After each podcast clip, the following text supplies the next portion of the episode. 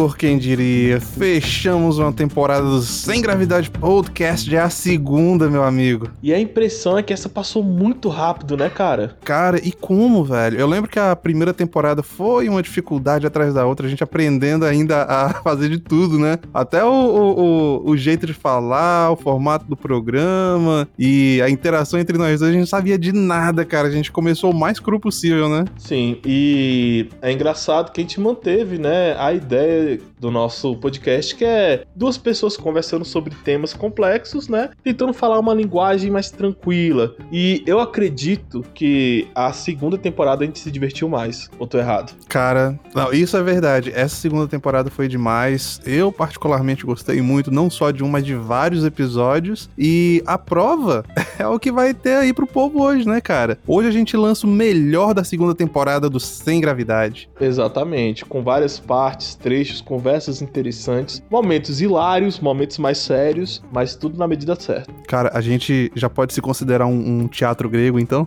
é pra rir, pra chorar? tipo isso, cara, tipo isso. Flutuar ou não flutuar, eis o sem gravidade. Cara, eu acho que a gente tá ficando só um pouquinho metido demais, né? Se comparando a Shakespeare. Não, não. Aí também. Mas olha que, que, que Shakespeare, eu penso que. Não, sacanagem, o cara vai hatear Shakespeare aqui pra apanhar. Mentira, eu gosto muito. E ainda mais da versão dele latino-americana, né? Que é o Chaves, é o Bolanos. Pra falar a verdade, cara, fora dos clássicos, né? Porque você sempre tem Shakespeare permeando toda a cultura e tal, mas eu acho que a, o mais próximo que eu cheguei dele foi lendo Sandman. Você já leu Sandman hum, no quadrinho? Não, não li. Oh, é do. Ah, esqueci o nome do doido agora. É um bicho bem maluco aí, sabe? Uhum. Desses que deixa a unha crescer. Sim. Mas é. Ele. ele Cara, a, a, obra Sandman é bem legal. É uma reimaginação de um herói velho que ninguém se importava mais. Uhum. E o cara transformou o negócio em um épico, entendeu? Nossa. O cara vai para tudo quanto é canto, cara. Ele vai pro céu, vai pro inferno. E. e tem muita é, filosofia no meio, entendeu? Talvez seja por isso que me atraiu. Eu não sou profissional da área, mas sei lá, gravito.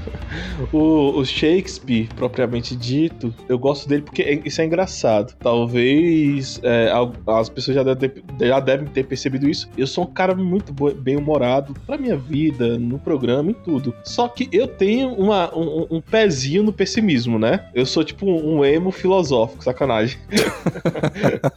mas eu tenho. E Shakespeare, o que eu gosto nele é isso, que é uma realidade às vezes tão dura que as pessoas não conseguem entender o que ele quer falar e romantizam. Como é o caso de Romeu e Julieta, que nunca foi uma história de amor, pelo contrário, é uma história de não amor, falando para você tomar cuidado com as paixões, senão você vai acabar morto com a pessoa que você diz amar. O, a galera do romantismo devia ter lido mais Shakespeare, né, cara?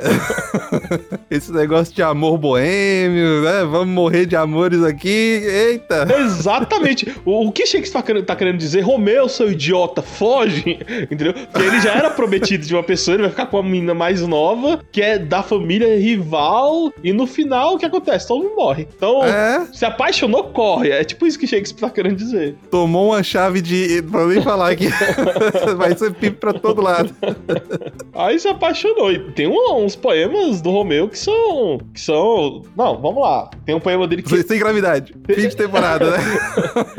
Não, tem um poema dele que é muito bom, que ele fala bem assim, em outras palavras, se você não me queres como eu sou, diga-me que deixo de ser eu. Nossa, é profundo. Ai, que é isso? Mas em outras palavras, ele tá falando assim: se você não me quer, eu me torno outro, né? Quase Isso aí me lembra dos feministas, né, cara? Que a grande maioria deles tá ali só pra pegar a mulher, bicho. Cara... Isso é engraçado que até a, a, as feministas, elas reconhecem isso, né? Quando você fala do feminista, assim, todo mundo, eita, velho. Acho que é, é, o grupo mais desprezado da região política são os feministas. Porque nem as feministas gostam dos caras, velho. É, é chaveirinho, pô. É chaveirinho de ego. Exatamente. Toda musa precisa do seu idiota. Ah, todo, todo, todo. E, e, tem muito idiota aí, viu? Tem muito idiota. E olha, uh, uma coisa importante também pra gente falar pra galera aí é que a gente vai ter um hiato de episódios, né, Igor? Então, a gente não vai publicar nada, é isso? Não, vamos publicar sim. Vamos publicar é, um conto. Ou dois, talvez, não sei. vamos tentar elaborar algumas coisas desse ato até a próxima temporada. E relaxe, pessoal, que a gente tá cheio de novidades novidades. É, eu e o Léo, a gente tá trabalhando bastante para trazer tudo isso para vocês. Cara, eu já nem sei mais o que é dormir, velho, porque entre um projeto e outro que a gente tá fazendo aí pra essa terceira temporada, cara, já não sobra mais tempo para nada. Inclusive, o povo lá no, no Twitter, no, no Instagram deve até estar tá sentindo falta, porque eu quase não posto mais. Mas é isso, cara, é, é trabalho, é trampo, né? E tudo isso para entregar para nossos ouvintes. Inclusive, uma, uma característica dessa segunda temporada, que se encerra agora, foi a participação dos nossos ouvintes conosco. Foi isso mesmo. Igor, eu queria deixar uma curiosidade aqui pra galera, para quem chegou de paraquedas aí no Sem Gravidade e não sabe das coisas, mas você ainda lembra, cara, por que, que os as nossas temporadas têm 20 episódios? Aí, colega, me desculpa. Te peguei pera também, aí, né? Pera aí que agora, agora eu não lembro não. Cara, na verdade, na verdade, a gente não tinha plano nenhum para fechar a temporada com 20 episódios, só que aí minha filha nasceu, né? Ah, é verdade, verdade, verdade, verdade. Agora eu lembrei. Foi exatamente isso. Nosso plano era fechar com, com 20, só que aí veio a, a vinda, né, da, da sua filhinha, aí fechamos ali com 20. É, eu lembro que a gente conversava de fechar com um ano, né? Que daria o quê? Um, mais ou menos uns 50. É, o ano tem 52 semanas, né? Exatamente. Só que aí, meu amigo, às vezes a vida que escolhe por você, né? E, e, ficou um formato bom, um formato pocket, né? Terminamos uma é? temporada a cada 20 episódios e mudamos de tema e nos reinventamos aí na medida do possível. Eu acho que ficou até melhor assim, porque dá tempo de re recalibrar, de juntar as forças de novo, né? De parar um pouquinho para pensar, porque é trabalho, gente, é trabalho. Exatamente, são as redes, são é, é, é, a edição, é o estudo, né? Que vai lembrar que a gente preza, uma coisa que a gente preza muito no Sem Gravidade são duas coisas, né? Que é a forma e o conteúdo. A forma naquilo como, como trazemos para vocês e também no conteúdo que seja de maneira ilibada. E quando não tá ilibado, a gente já fala já no início do episódio, ó. Se tiver alguma coisa errada aqui, vocês podem falar. Mas normalmente a gente já traz algo dentro de uma bibliografia já pronta por nós dois. E assim, eu tenho certeza que em um episódio ou outro a gente soltou umas caneladas aí, mas é, é, o próprio ouvinte que vai pegar isso não, daí, né?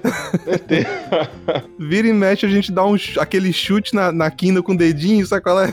Não, exatamente, mas também porque é, é 20 horas de programa, é normal a gente dar de vez em quando uma, uma bola fora. Pois é, mas o importante é que vocês saibam que a gente não tá nem perto disso aqui acabar, a gente tá expandindo, então não abandona a gente não. Chega lá nas redes sociais e conversa com a gente, né não, Igor? Exatamente, estamos expandindo mesmo, temos surpresas de verdade boas nessa nova temporada, muito trabalho, muito suor, como o Léo falou aí, né? Às vezes até perdendo horas de sono, mas vai valer a pena, pra, tra vamos trazer algo legal para vocês. Então, lá no Twitter tem o arroba Léo Sem Gravidade, arroba Sem Gravidade Underline PC. No Instagram, através dos perfis arroba PH, arroba Léo Sem Gravidade, arroba sem Gravidade Podcast. Vai lembrar que lá vamos estar interagindo ainda nesse ato através de dos drops dos melhores momentos dessa segunda temporada. Uhum, pois é. A gente não tá parando não. E tem o Facebook, que é o facebook.com/barra sem gravidade podcast. Nosso canal no YouTube, youtube.com/barra sem gravidade podcast. Temos ainda nosso querido site, que é o semgravidade.com, curtinho desse jeito mesmo, para ficar facinho para você chegar lá. E nossa caneca linda, cheirosa, maravilhosa maravilhosa que você pode obter através do site estampei.com.br barra sem gravidade. É, e cara, fazia um tempo que a gente não falava da nossa caneca, né? Ainda bem que as meninas lá receberam. Exatamente, receberam e estão se deliciando agora com um delicioso, harmonioso café, né, Léo? É, que derrota.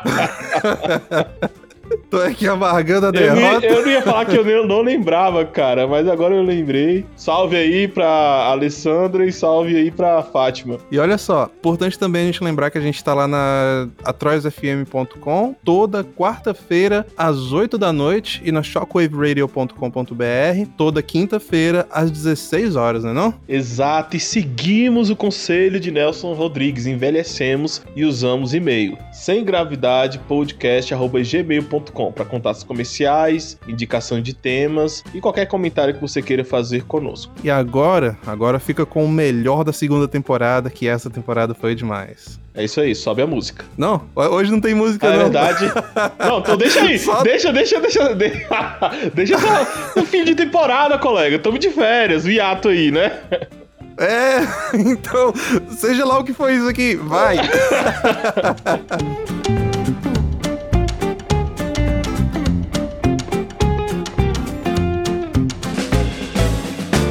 Uma condenação sem julgamento. Você primeiro condena, bom, depois não tem nada, porque a única coisa que você quer é condenar e extirpar o cara da sociedade, né? Você junta tudo que aquela pessoa é em uma única frase, cara. Todo, você, você pega todo o ser, toda a carreira, tudo que significa aquela pessoa e junta aquilo dali em uma única frase que aquela pessoa falou na vida inteira. E sabe qual é o aspecto mais trágico da cultura do cancelamento, Igor? É que não existe caminho de redenção, meu meu amigo. Se você é condenado pela multidão enfurecida uma vez, mesmo que seja por puro tribalismo, só porque você pertence à tribo oposta daquele uh, cancelador profissional é, você é cancelado pelo resto da tua vida. Você é, é, é, é, proibido a você o direito de subsistir, porque você vai ser demitido do teu trabalho. Uh, é permitido que as pessoas te tenham como um alvo, inclusive a tua família. Então, você tem sim ataques físicos vindo desse tipo de coisa, e você tem o, o a tua família também, é seus filhos, sua mulher, sua mãe, todo mundo que está ao teu redor, eles também se tornam alvos e tem o pior que você também é proibido de ter acesso à praça pública, né?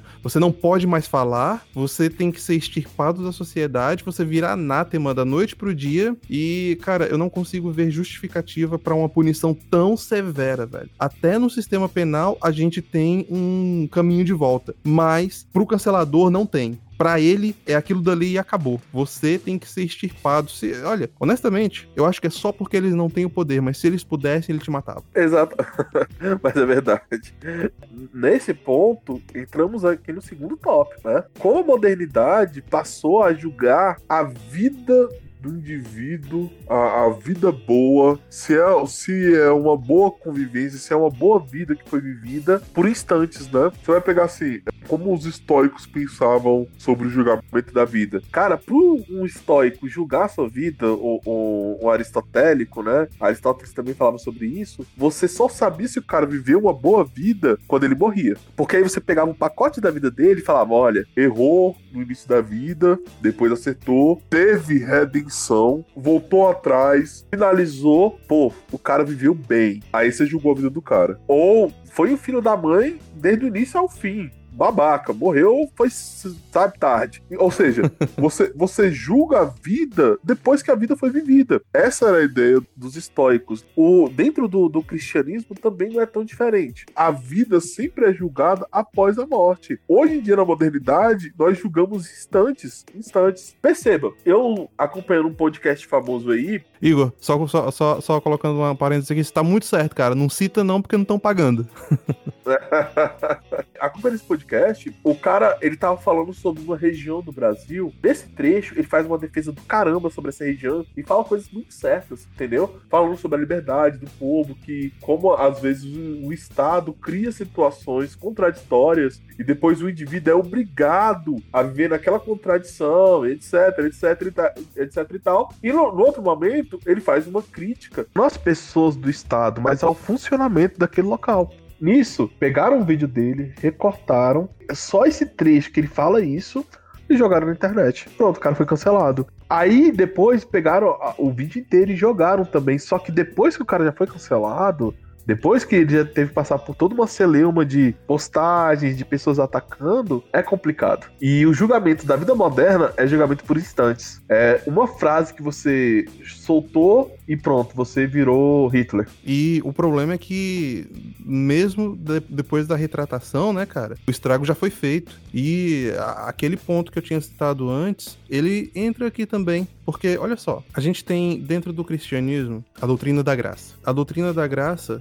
uma das principais formas que nós julgamos a própria vida, nós mesmos. Por quê? Porque dentro do pensamento cristão, nós todos somos pecadores do início. E justamente por isso a redenção é tão importante para o cristianismo. É justamente por isso também que nós imbuímos isso dentro da lei. Se nós entendemos que todos nós somos imperfeitos, que todos nós somos pecadores e que vamos errar em algum momento, não faz sentido criar uma estrutura que não permita o arrependimento.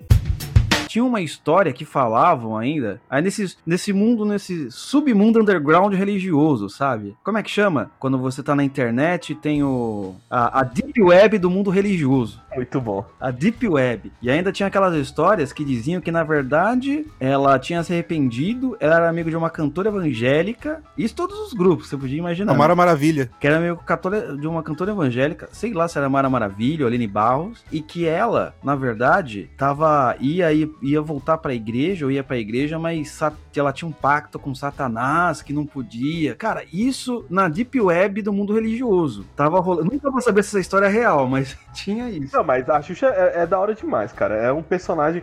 Porque assim, falavam mesmo, né? Que ela tinha um pacto e tal. Só que eu acho engraçado que, tipo assim, ela também não deixava por, por menos, né? Eu lembro até hoje que é, tinha aquele filme dela, Xuxa e os Duendes, né? E a maioria das mães de, de aspecto religioso falavam, não assiste, é coisa do demônio e tal. Aí, na minha cabeça, né? Não, pô, não tem nada a ver, óbvio, né? Só que aí eu lembro que tem uma entrevista que ela fala, pô, que realmente ela via duendes, né? E ela fez o, o filme Xuxa e os Duendes em homenagem aos duendes que ela conversava. Maravilhoso isso, cara. Não tinha o, o nome dela, que era Exu Xuxa, né? Era de Exu e não sei o que, que era o, o, o chá agora, mas era algum desses dessas entidades aí ah, que o pessoal colocava alguma coisa do Candomblé, sei lá, né? Exu é do Candomblé. É, então era o, o- a deep web do mundo religioso naquela época, era um negócio fenomenal. Agora eu não sei mais o que falam dela, né? Porque ela não tá mais em vigência, né? Porque a deep web do mundo religioso só fala de alguém quando ele tá na, em vigência, né? Não quando o cara desapareceu. Quando o cara tá na TV, em outro lugar, né? Aí o Exu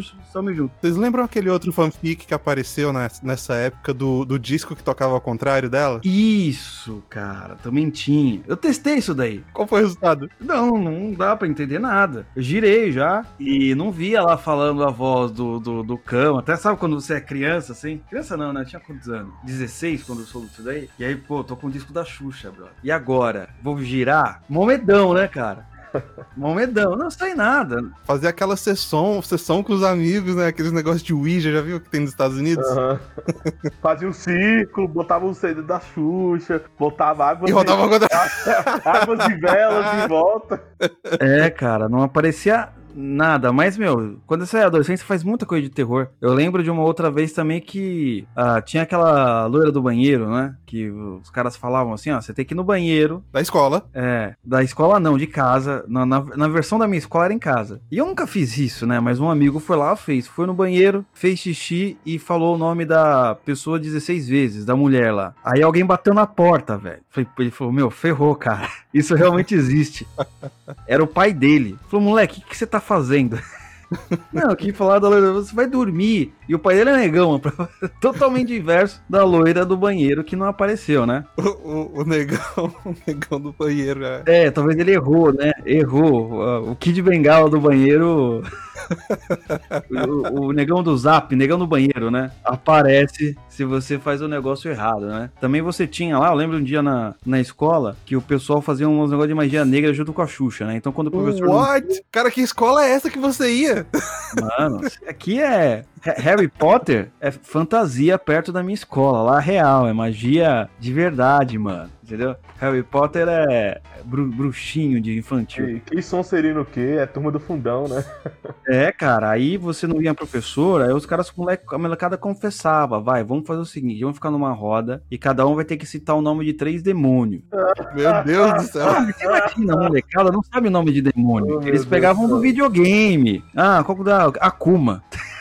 Os negócios de Street Fighter, tá ligado? Akuma, um cara falava, o outro falava lá um vilão, sei lá, de um desenho. Não, porque ele é do mal mesmo, assim, entendeu? Sei lá, o inimigo do, do Superman, Burato. Não, todo mundo falava Lúcifer, mas era mais por causa do Cavaleiros Zodíacos, né? Naquela época tava bombando o- um filme lá que tava lançando no cinema brasileiro, que é Eles têm que salvar. Enfim, o filme dos Cavaleiros Zodíacos você sempre salva Saori, né? Mas o inimigo era o Lúcifer, né? Cavaleiro Zodíaco, o subtítulo devia ser Salve Atena, a deusa da hegemonia, porque a mulher quer matar todo mundo, né, bicho? Não sobra um deus, só ela. É, então. E aí conta até a história do Yoga, que falam que o, no- nessa parte aí falam que o Yoga é cristão, tá? Ele conta a história dele, que ele é da igreja ortodoxa. Eu não lembro o nome do filme, mas aí todo mundo. E evidente, né? você chamava o nome da Xuxa, porque era um nome de respeito no mundo demoníaco.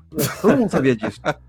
Era uma entidade maior. Você chama o nome da Xuxa, qualquer brincadeira de capeta, demônio é, que a criançada faz, você vai chamar o nome da Xuxa, porque todo mundo falou, a sua tia, Zilda, lá da igreja, que não sai da igreja, a sua avó Carol, Carola, Dona Antônia, que não sai da paróquia, todas as duas vão citar a Xuxa como exemplo de representante do, do capiroto na Terra. Então você fica com o imaginário, não é? E é engraçado isso, porque a gente tem alguns ouvintes que são menores, assim, tá entre os 18, 25 anos, e talvez eles não tenham noção disso. Mas realmente esse boato que a Xuxa tinha feito pacto com o demônio era muito forte. Era muito forte. Na sociedade, principalmente né, mãe, tia, todo mundo começou a assistir a Xuxa. Cuidado. Principalmente os marxistas que têm essa ideia de que querem fazer o homem 2.0, né? Que é a, a, base filosófica dele, tanto do, do, de qualquer vertente marxista, seja progressista, seja é, um, um, socialista tradicional, é o que eles querem. E a verdade é que quando você para para analisar esse tipo de ideologia, cara, o que você tem é uma torre de marfim. Você tem os iluminados que estão lá em cima, é, tentando ditar para a sociedade, para os peões que estão aqui embaixo como eles devem viver a vida e a melhor forma de resolver problemas. Só que o que aconteceu nesses últimos anos é que o povo falou, cara, a melhor forma de resolver problema, quem sabe sou eu. O problema é meu, entendeu? E vocês que estão aí em cima, vocês nem sabem pelo que eu tô passando e vocês acham que podem prover uma solução que seja melhor do que a que eu mesmo posso pensar. É, o, o as elites que estão lá em cima, seja no Brasil, seja nos Estados Unidos, seja na Inglaterra, elas têm o mesmo pensamento elitista, de que pelo fato fato delas é, serem mais abastadas ou estarem em uma posição de poder, elas têm uma melhor visão do mundo e elas conseguem prover melhores soluções. Só que quando a gente olha para a realidade, é justamente o oposto. Eles são os que proveram as piores soluções nas últimas décadas. Eles é que se desconectaram totalmente da realidade, passaram a enxergar somente o seu pequeno círculo e descartaram totalmente como é a vida do resto, entende? Então, o, o, o, quando você fala aí de elitismo, Igor, eu concordo plenamente contigo. Eu acho que é uma miopia que existe na direita quando a gente fala que de elitismo, que eles acham que é luta de classe. Cara, não, não, não é. Elites existem em qualquer sociedade. E uma sociedade que seja saudável, ela precisa também de uma elite saudável, conectada com a realidade e conectada também com quem, com quem tá, tá mais para baixo. E o que a gente vê hoje, principalmente na esquerda, são elites que têm um discurso discurso lindo, um discurso de ah, que eu vou ajudar o, o povo, eu vou falar muito bem aqui, vou falar da, dos pobres que não tem nada para comer. E aí, quando você vai ver o que eles implementam na realidade, cara, é justamente o oposto. Eles estão mais interessados em proteger o próprio poder e proteger o próprio bolso do que prover soluções de verdade para os problemas que, assim, nós passamos. Falei demais? não, excelente. Não, não, tá.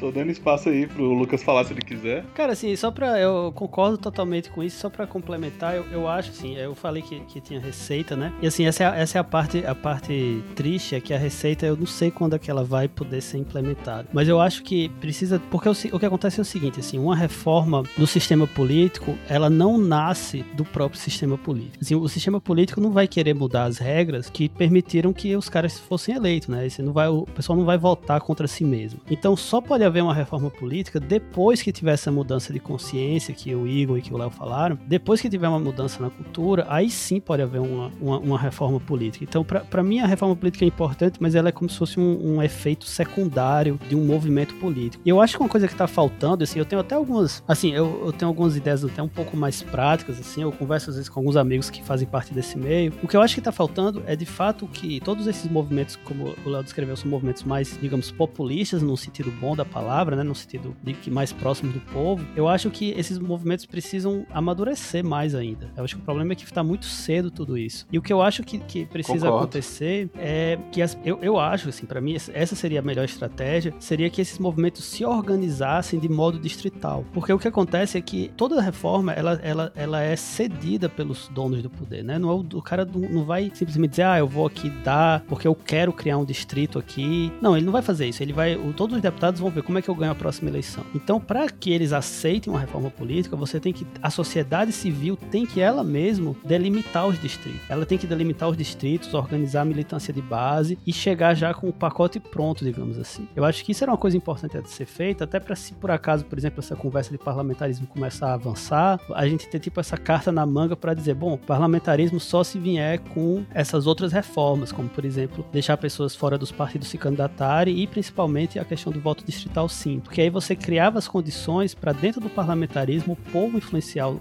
o sistema político. Porque se for do jeito que está agora, você vai na verdade distanciar ainda mais a classe política dos eleitores. Então assim tem que ter essa consciência, digamos, estratégica assim. Tem que e, e no fundo política é isso, né? Política é sempre contextual. Você tem que ver o que é que está acontecendo e o que é que dá para fazer dentro dentro daquele contexto. E, e, por isso que eu não acho que, que a gente não deve se apegar a nenhuma fórmula. Por exemplo, apesar de eu gostar do parlamentarismo, tem que ter cuidado com isso. Tem que ser, tem que ficar de olho no que o parlamentarismo de fato significa dentro das regras que estão sendo escolhidas naquele momento tornar o seu paciente extremista. Porque, se você vai percebendo, o que, que ele tá qual o trabalho que o, que o diabo tá querendo passar para esse cara aqui, em síntese? É desviar ele, o olhar dele, para outras coisas que não sejam as coisas maiores. O transcendente. O transcendente. Então, todos os conselhos dele são exatamente um, uma tentativa de desvio. Exemplo, é, fala para ele estudar o Jesus histórico. Isso aqui é muito bom, cara. É, usar o cristianismo é, para a política, puramente para a política, aquilo que a gente vai chamar de cristianismo cultural. Porque todas essas coisas, você vai perder o quê? A ideia do sagrado, a ideia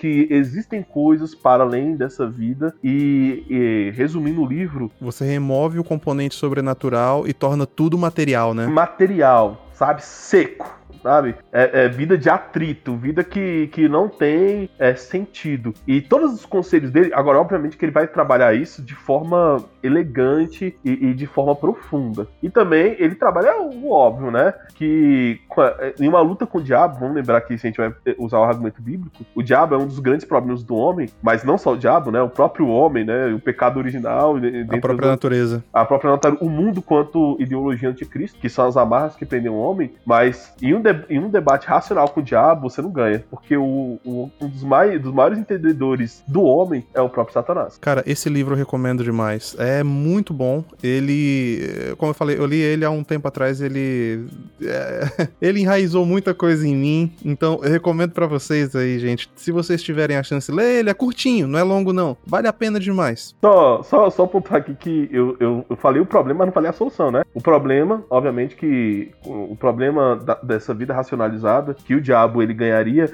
é você olhar pro transcendente de Cristo. Pronto, agora finalizei, porque eu não dei a solução lá atrás. é, não, é verdade. Tem que falar, né? não, porque senão só fica assim, ai, que triste esse livro. Não, é, é isso que ele tá querendo apontar. Cuidado com a racionalidade dessa vida material e prática. Olhe para as coisas além dela. E a gente também não tá, assim como o Lewis, a gente não tá tentando ir pro extremo de que você deve abandonar a racionalidade, tá, gente? Exatamente. eu não tô falando pra você largar o a emprego. Gente... não, vou viver feito doido agora. não quero mais o racional. Pique vendedor de sonhos, eu não sei se você já leu esse livro. O cara larga tudo e vai morar como mendigo pensando nas coisas. Não, não é isso que eu tô aconselhando, não. Não, teve até aquele filósofo que foi pro barril, né?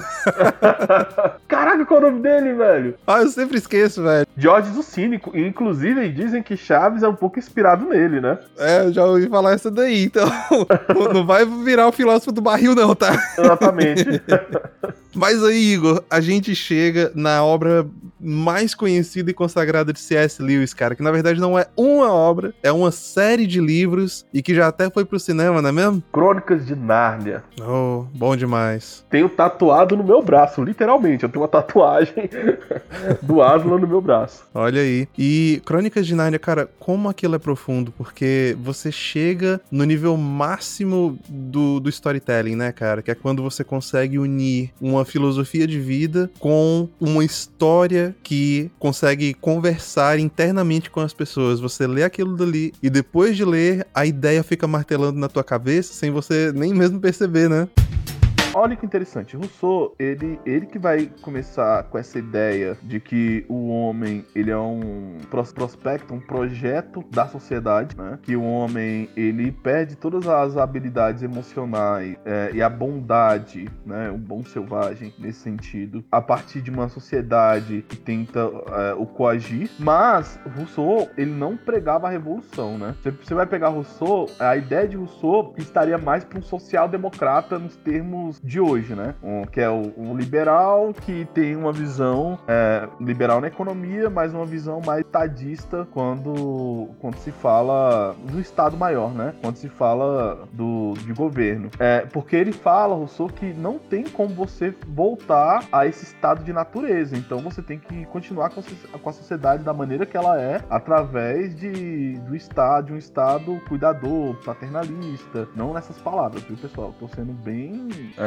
Esticando um pouquinho o pensamento, né? é, não, tacando as ideias, porque se a gente for aprofundar mesmo, né, é um programa de uma hora. Uhum. Agora, quem vai ter essa ideia de voltar pro estado de natureza, né, é Marx. Marx que fala assim, não, temos que acabar com a, com a sociedade. Rousseau, por incrível que pareça, ele é mais um reformista. É, Por mais que as ideias de Marx vão lá buscar, ele- Marx vai buscar em Rousseau, mas Rousseau ele não falava de você revolucionar a sociedade. Agora, já Karl Marx, ele olha pra teoria de Rousseau e fala assim, não, a gente tem que reformar mesmo e vai essa bagaça. Pois é, e só pra é, fazer o link definitivo aqui com o programa, se você a- ainda não pegou, cara, o problema é o seguinte: ahn, a premissa de Rousseau era essa premissa do bom selvagem, né? Que o homem é uma carta em branco e você escreve ah, o, o comportamento do homem dentro da sociedade. E aí você teve o Golding, que é o, que é o autor desse livro, ah, tendo esse choque de realidade quando ele foi pra Segunda Guerra Mundial, percebendo que isso não é verdade. Porque se fosse verdade, então na melhor das civilizações, no ápice da civilização, você teria somente a bondade humana, você não teria a parte ruim, né? Você poderia eliminar ela da sociedade. Então, se o homem é um retrato da sociedade, se a sociedade é boa, então o homem também é bom. E não tem como degringo- degringolar para algo ruim.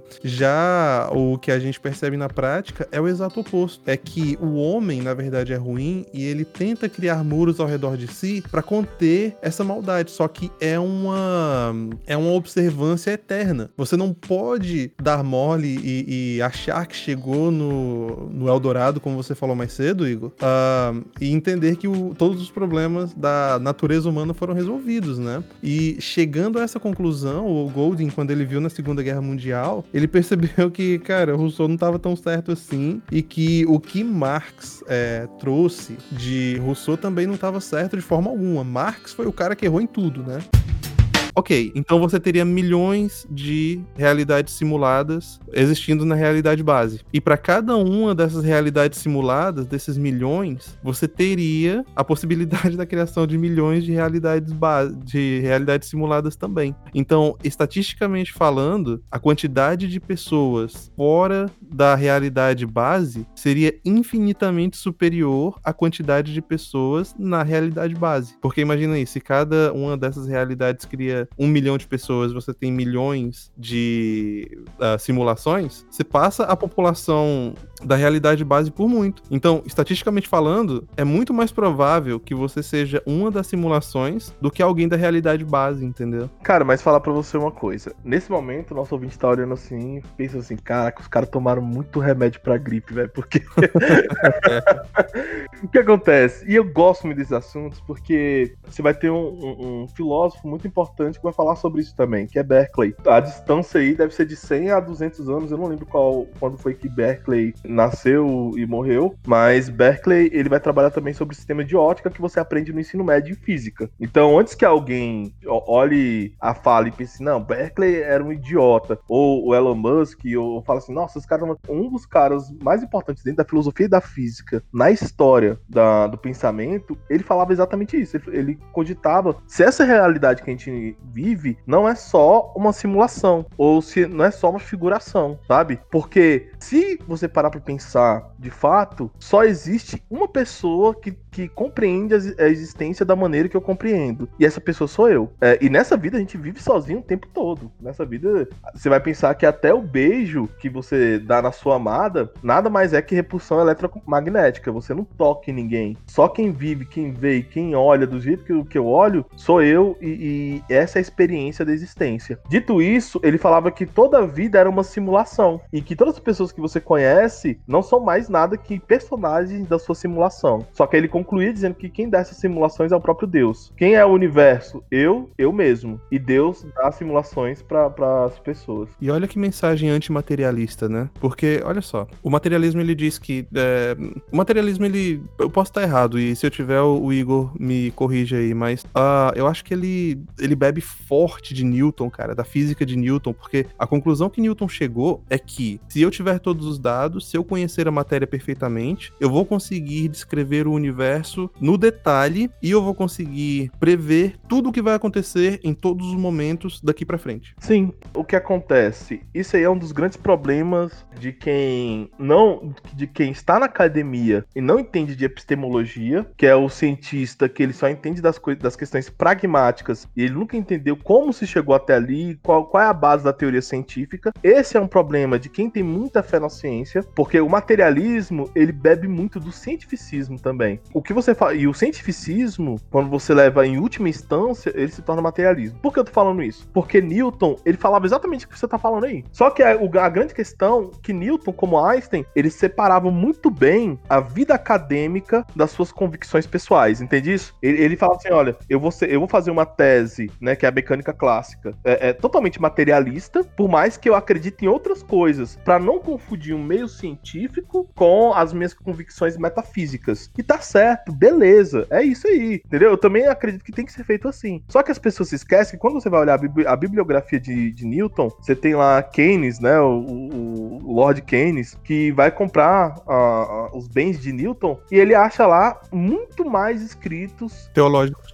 exatamente, juntando esoterismo, teologia com a, a física newtoniana. E é engraçado que até hoje tem gente que tenta negar isso, não tem como negar. É do mesmo jeito Einstein, que ele acreditava muito é, na ideia de Spinoza, né? De um Deus imanente, e ali tinha junto também a sua teoria da relatividade. Só que aí tem gente que vai tentar negar e tal, e, e por aí vai. Mas pra gente explicar o que é a bolsa de valores, cara, eu acho que a gente tem que voltar um passo, entendeu? E a gente tem que explicar primeiro o que que é dinheiro, né? Porque, assim, no fim das contas, eu sei que algumas pessoas até vão ficar confusas aí, cara, mas de verdade, dinheiro só existe na tua cabeça. É coisa da tua imaginação. O negócio não é real, não. Oswaldo, Oi. qual a definição que você daria aí? O que, que é dinheiro, cara? Então, adorei a sua definição falar que, na verdade, está dentro da nossa do consciente coletivo, né? A, a ideia de dinheiro. E é exatamente a referência que eu ia usar, que é de um livro muito bom que eu li ano passado, que é o Sapiens do Yuval Noah Harari, né? Que ele lá ele tem um capítulo falando só sobre dinheiro e uma das definições dele é falar que é essa imaginação coletiva que define dinheiro, valor e o dinheiro, como todo mundo já sabe, né? Aquela valha máxima, ele não traz felicidade, mas ele traz facilidades, que é o que a gente consegue é, viver em sociedade, na sociedade complexa. O dinheiro que faz funcionar as engrenagens da, da sociedade, de trabalho cooperação, tudo funciona como, como meio, o dinheiro é um meio nessa troca de trabalho, serviço, produto. Ele faz, é o óleo que faz funcionar essas engrenagens. Com certeza. E o Oswaldo já começa citando Arari. Olha aí, da minha área. Por que você acha que o cara não vê sério, velho? O cara tá lendo o tempo todo, tá esmagando o número ali, vendo qual é a ação que tá subindo e qual tá descendo. E esse, com certeza, é um livro que é tem que ser todo mundo deveria ler, que é muito bom. É, acho que ele escreveu outro agora, né? Que eu realmente eu não vou lembrar o nome agora. O Homo Deus? É, Homo Deus, né? Que, que ele, eu acho que é Homo Deus que ele vai fazer um pouco de futurologia. Mas de todo jeito, mas Mas de, de todo jeito, é, aproveitando essa definição, eu também uso outra definição do Giddens, né? Que ele vai falar que dinheiro é uma ficha simbólica. E é muito importante falar sobre ficha simbólica, porque quando a gente fala sobre capitalismo, a gente fala, falamos sobre igualdade, né? Seja igualdade jurídica, que é, é uma marca do pensamento liberal. Mas ficha simbólica é, é uma das características do dinheiro, que é tornar todos iguais. Dinheiro é parte daquilo que a gente entende como igualdade. Não entendi dinheiro, simplesmente não vê etnia, cor, raça, credo político, alguma coisa do tipo. Dinheiro é dinheiro, né? E é por isso que funciona tão bem como símbolo social, dentro, dentro do Estado, dentro da sociedade em si. Léo, queria comentar o que o Igor falou, que é esse sistema de confiança mútua que ele ele transcende todas as culturas, né, barreiras e religiões. Todo mundo acredita no mesmo dólar, não importa se ele está na Índia, nos Estados Unidos, passou países e o dólar americano ele vai funcionar em qualquer país, em qualquer religião, com muçulmano. Mesmo muçulmano às vezes indo no contra os Estados Unidos, ele aceita o dólar do mesmo jeito, porque ele transcende todas as culturas. Eu lembro de uma definição que eu acho, posso estar errado, mas eu acho que foi do Bruno Garchagen, que em um artigo ele falava assim que o dinheiro, quando você entrega dinheiro para uma outra pessoa, é a prova do teu trabalho, né? O dinheiro ele significa que o teu trabalho foi valorizado por uma outra pessoa, e aí quando você aparece ali na padaria dando um trocado pro, pro, pro padeiro em troca do pão, ele tá reconhecendo que você foi é, valioso para alguém, você prestou um serviço que foi valioso para alguém, e ele também tá reconhecendo que houve valor naquele serviço que você prestou, ou produto que você vendeu, e em troca desse valor que ele reconhece, ele te entrega o pão, cara. Esse negócio é lindo, bicho. Exatamente. Aí que você pega, assim, indo pra parte mais de, de, de definição do dinheiro, elencar três, três é, definições básicas do dinheiro. Que é uma do que você falou, que é você troca, unidade de troca, né? Você consegue trocar produtos, consegue trocar bens, serviços. É, é o que vai fazer. Antes tinha o escambo, que viu que não funcionava nada bem como troca, que dava um trabalheira e era difícil de você saber quanto que trocava de um produto para outro. Você não conseguia estabelecer uma, uma base unitária, né? Exato, era muito confuso. E aí o dinheiro, desde a origem, antes de Cristo, ele veio com esse meio universal de troca. Outra parte que ele também. As três bases é unidade de troca, unidade contábil, que é o que a gente consegue fazer comparações entre diferentes mercadorias, e, por último, reserva de valor, que é você conseguir acumular riqueza, que é daí que a gente vai chegar na bolsa de valores, que é conseguir antes você não conseguiria ficar acumulando um bem, sei lá, se fosse é, gado, é difícil de acumular. E dinheiro é uma coisa mais. ocupa menos espaço e é mais fácil de se acumular e guardar não estraga. Então, foi daí que veio. Estragar até estraga. não guarda direito, não, pra você ver. É, embaixo do colchão, né? Eu, eu fico Pode abismado falar. como é que esse povo, né, tidos como superiores inteligentes, uh, não conseguem ver o óbvio sobre revolução, cara. Revolução é uma constante, ela vai comer a si mesma, entende? Não tem outro jeito, é, é a definição do negócio. Como então, isso foge deles, velho? É porque eu, eu entendi o que você tá querendo dizer. Você tá falando o seguinte, que o, o final da revolução é sempre a revolução. Perfeito. Mas por que eu admiro o Paulo, Paulo Freire? Porque ele entendeu como funciona a sociedade. Tanto é que, um exemplo, é, aí a gente entra já em outros assuntos sobre doutrinação nas escolas, que eu discordo que o problema seja no ensino básico, tá? Porque você não consegue ob é, obrigar um professor a doutrinar, certo? Agora, quando você vai para a universidade, que aí sim eu falo que a gente tem um problema no Brasil dentro das universidades, principalmente com os currículos, com é, as teses de mestrado, que tem que ter, as teses sempre tem que estar alinhadas a um professor, e você já tem uma hegemonia de professores que são marxistas, então, dentro das universidades de humanas, principalmente, então você não consegue entrar é, outros pensamentos que não sejam aqueles que já estão correndo na, na universidade. Esse é o problema quando a gente vai falar sobre doutrinação nas escolas. Porque no ensino básico, aí é outra coisa. O problema da educação, na minha opinião, é a questão de estrutura mesmo. Você for numa escola no Distrito Federal, em São Paulo, beleza, cara. Escola toda arrumadinha. Agora vai numa escola municipal sabe? Vai no interior do Brasil. Gente tem um problema de estrutura ferrado. É, e esse Agora, problema, Pode falar. E esse problema de entrada aí que você falou do, do meio acadêmico é porque, olha, gente, muita gente não entende como isso funciona, sabe? Só quando você entra dentro do sistema e acontece contigo que você realmente vê como é que é esse negócio. A gente tem essa ideia meio romantizada da faculdade de que quando você chega no final do curso, você tem que fazer o teu é, trabalho de conclusão de curso, né? E ele é o que você quiser. É, Lê do isso aí é- engano.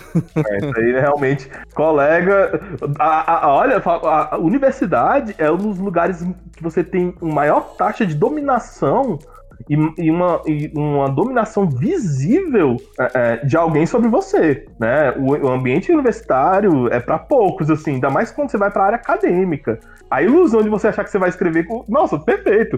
Eu, quando tava fazendo o curso de ciências sociais, eu jurava, nossa, meu TCC eu vou escrever. Nossa, vou descobrir o mundo aqui agora, entendeu? Quando vai lá, você manda um trabalho é, é, é, pra, pra a sua orientadora, ela já, já, já tá te esculachando. Não, a orientadora primeiro, né?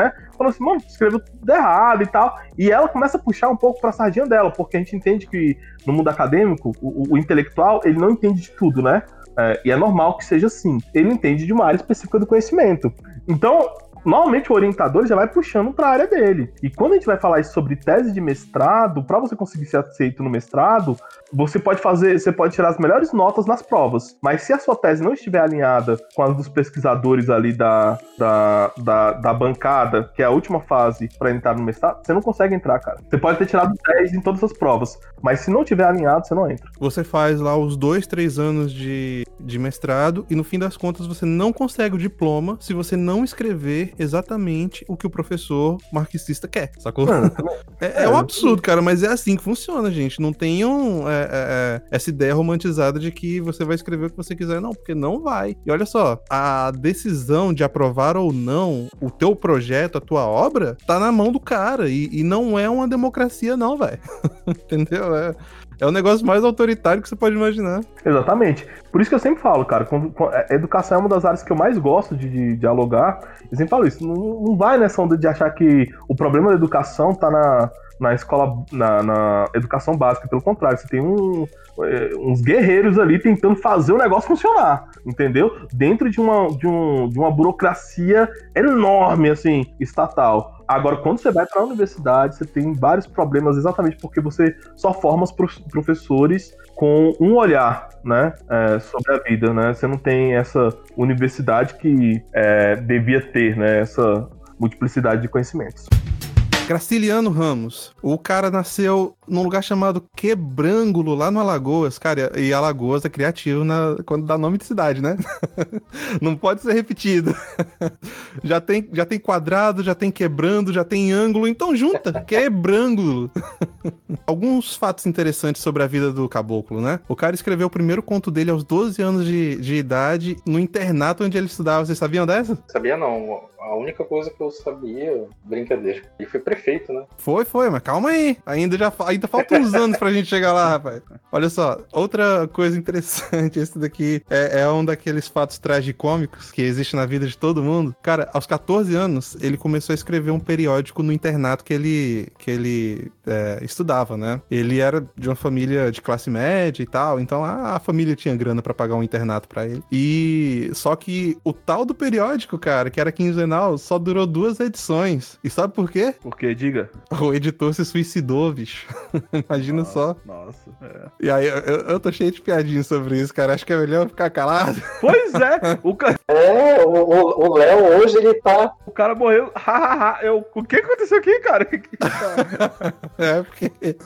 Cara, porque tá, as piadas estão só na minha cabeça, mas deixa Eu o humor negro um não, eu pouquinho pra baixo. eu entendi a sua construção. Você tá falando aí do editorial do cara, o cara, né? O cara vai lá. Entendi o cara já. escreve tão bem.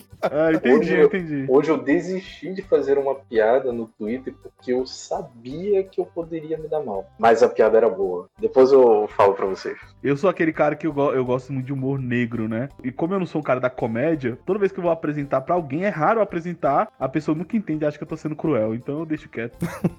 Eu vou deixar minha piada, então, só subentendida aí. Não vou nem falar ela em voz alta. Porque, né? Aham, A gente tá nunca certo. sabe. Mas aí, o cara, ele se tornou repórter, né? Né? Até os 23 anos de idade, ele é, começou a escrever lá na Alagoas mesmo e foi por aqui, por ali, até que ele se mudou pro Rio de Janeiro. É só pontuar que é muito importante falar sobre a história dele, que ele é um homem das letras, né? É, em toda a história dele, ele sempre esteve vinculado à escrita, seja depois mais pra frente, quando a gente for falar sobre a- o vínculo dele com a educação, e até quando ele vai pra política, sempre ele tá muito é, achegado à questão da escrita. É verdade. Durante toda a vida dele, ele passou escrevendo. E lá no Rio de Janeiro também não foi diferente, né? E lembrando que naquela época o Rio de Janeiro ainda era a capital do país. Então ele foi pra lá buscando ter mais é, oportunidades como repórter mesmo, né? Porque no Alagoas não tinha muitas. E ele continuou escrevendo pros principais jornais da, da capital. Só que ele teve que voltar pra casa às pressas quando ele tinha 23 anos, porque é, três irmãos dele e um sobrinho morreram pela peste bubônica. Olha aí. Não, e aí a gente até faz uma reflexão, né, cara? Que hoje em dia a gente não tem mais esse tipo de tragédia e às vezes a gente entende a, a, a vida moderna como algo tão ruim, mas a gente tem tantas coisas boas acontecendo, né? Tipo essas doenças aí que são praticamente erradicadas ao redor do mundo. Sim, mas a,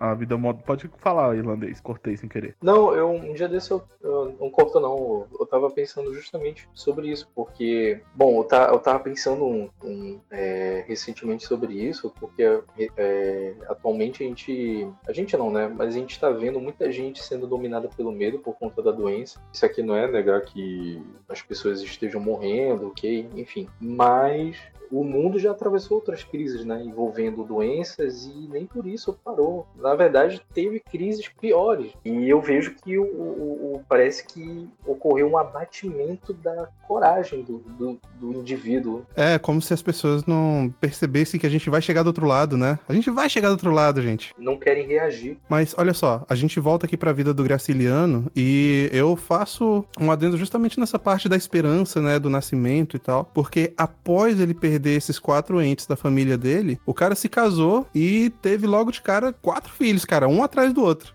o cara gostava do negócio, né? É, exatamente. Né? Isso aí faz parte, né? O cara que gosta das palavras, ele provavelmente tá muito perto também do, do, do romancismo, da poesia, tá, da lábia, tá muito próximo ali. Língua de prata, né?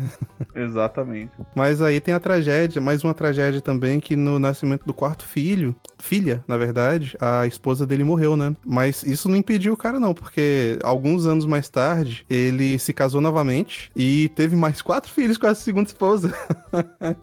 não é pouca coisa, não, bicho. Não é mesmo, não, cara. Mas pra época eu acho que até era padrão, né? Ainda mais quando a gente fala do Nordeste, se tinha essa. Ainda mais. E, e lembrando que a gente tá aí em período de êxodo rural no Brasil. Então o pessoal fazia filho a rodo mesmo. Naquela época ali, filho significava trabalhador, né? Alguém para ajudar você na lide da vida. E também tem uma questão quase evolutiva aí sobre você tinha 10 filhos, pelo menos 3 morriam ali, entendeu? Isso é fato, ocorria muito. Exatamente, até você ter descendentes, você tinha que ter muitos filhos. É, é engraçado que uh, até na Idade Média mesmo a gente tem essa, essa visão de que é, você tinha 10 filhos, mas. Uh, desculpa, que a expectativa de vida é, do homem sempre foi muito baixa, ao redor dos 30 anos e tal. Mas sabe qual é a verdade, cara? A verdade é que a expectativa de vida era tão baixa porque muitos morriam na primeira infância, entende? Sim. Como você tinha uma, uma, quantidade de mortes muito grande na primeira infância, até os 5 anos de idade, então o restante que sobrevivia, vivia bem até. Tinha muitos anciãos ali com, sei lá, 60, 70 anos de idade, mas como morria muitas crianças, a expectativa caía lá para baixo, né? Exatamente, porque a vida era muito frágil, né, nesse período. Ainda mais que quando você começa a formar as grandes cidades, você vai ter esse problema sanitário mesmo, de, de muitas pessoas em volta transmitindo tanto as suas coisas boas na divisão do trabalho, quanto também os malefícios, doenças e tudo isso. Hoje a gente vai falar de um tema um pouquinho mais sério que o normal. A gente vai falar, né, da, de uma tragédia que ocorreu aqui no Brasil, mas a vida é sofrimento, gente. Não adianta a gente é, pensar só nas coisas boas, falar só de alegrias. A gente tem que também encarar as tragédias de vez em quando, não é, Igor? Exatamente. E até vai ser uma parte da nossa reflexão que até o sofrimento, em alguns momentos, ele tem sentido, né? É o que É. diria Victor Frankl. É, exatamente. E nessa questão aí, a, a gente entende que a humanidade ela é cheia de problemas, né? E esses problemas são. Às vezes você consegue identificá-los. a- A gente tem na história várias, vários exemplos de pessoas que identificaram corretamente um problema, mas o problema é a solução. Olha só. É um jogo de palavras aí, né? Sem querer. Mas- e perceba, eu, eu tenho uma frase épica entre meus amigos. Quando eu vou desejar, desejar feliz aniversário, eu sempre falo: olha, muitas conquistas, felicidade nos seus objetivos e um pouco de tristeza. Porque a tristeza é quase um mecanismo de sobrevivência, tanto no ah, de viés psicológico, existencial, seja espiritual, quanto de viés físico, né? Quando você não tá sentindo. Quando você sente uma dor, seu corpo está mandando, né? Sinapses para você que tem algum problema ali. E isso te deixa acordado. E na vida também não é diferente, né? Às vezes a gente, a gente não pode ter tudo de uma vez. Né? Precisamos de algumas tristezas para que você fique esperto na vida, acordado para os momentos que são necessários. É, exatamente. Eu uso uma frase um pouquinho mais simples, cara. Eu não sou tão profundo e filosófico quanto você. mas eu falo assim que as melhores espadas são forjadas no, no- na fornalha mais quente, né? E essas provações que a gente passa na vida, esses testes. Bom, não sei se teste é a palavra mais precisa, né? Mas isso que vem na nossa direção, que não é necessariamente agradável, serve também para nos ajudar a crescer. E esse crescimento é necessário. Quando a gente olha para história, né, como eu estava falando, é, você tem pessoas que identificaram problemas de forma correta, mas falharam miseravelmente na solução. E a gente pode falar um pouquinho disso aqui na- né, nessa introdução, já que hoje, hoje, gente, não vai ter muita piada não, tá? Porque o assunto é sério e merece um pouquinho de seriedade. A gente tem que balancear isso daí um pouquinho. Exatamente. Eu tava falando outro dia contigo sobre Hobbes, né? Que eu achei até engraçado, cara, porque eu tava lendo um livro que falava basicamente de. Como é o nome daquele livro? Leviatã? Não, não, não era o Leviatã, eu tava lendo sobre outra coisa. Eu tava lendo é, um, um livro que basicamente fala sobre arte. The Devil's Pleasure Palace é o nome do livro. E ele falava muito sobre. Ai, meu Deus do céu, como é o nome do outro livro? Ai, tá na ponta da língua. Ele falava sobre a teoria crítica, a escola de Frankfurt, não era essa? Que, Isso. que. Exatamente. Mas ele passou uma boa parte do livro falando sobre um poema épico. e eu tô esquecendo Ah, o nome do poema agora, entendeu? É, alguma coisa com o paraíso. É, me ajuda, me ajuda, Igor. Me ajuda, você consegue, cara. Ah, desculpa, agora, agora já era. Eu também fiquei perdido aqui no. É, o paraíso perdido. Paraíso perdido, pronto. Sim, é tá isso, não é? certo. Acertei? Acredito que sim. Acredito que sim. Paraíso perdido de. Quem foi que escreveu agora, cara? Ah, meu Deus do céu. No meio do episódio. Entendemos o- a sua sinopse aí. John Milton. Ahá! Agora Acertei! Meu Deus! Ah, cara, eu tô vibrando aqui. Paraíso Perdido de John Milton. Então, o livro era basicamente sobre isso, mas ele citava muito Hobbes. E quando ele falava de Hobbes, eu concordei com muita coisa que ele tinha ali. Eu nunca tinha tido contato com Hobbes, né? Aí eu comecei a publicar lá, todo feliz e faceiro no, no Instagram, um monte de frase que remetia a Hobbes, né? Aí você veio, bicho, você tá bem aí? Falando de Hobbes, aquele doido. E aí, foi aí que eu, eu é, percebi, né, com um pouquinho mais de profundidade isso que eu tô falando aqui, que é a pessoa identificar bem o problema, mas arranjar uma solução de merda, né? Hobbes foi um desses. Ele identificou o problema tanto das utopias, quanto do, em parte do sofrimento humano, né, do conflito, mas na hora de dar um- uma solução, a solução dele foi criar um estado totalitário, né? Sim, é, eu, eu não diria nem que seria totalitário, né? Que é o Estado absolutista. E percebo que tem uma galerinha que defende ainda essa ideia de é, é, monarquia. E eu, obviamente que eu não sou contra a monarquia, né?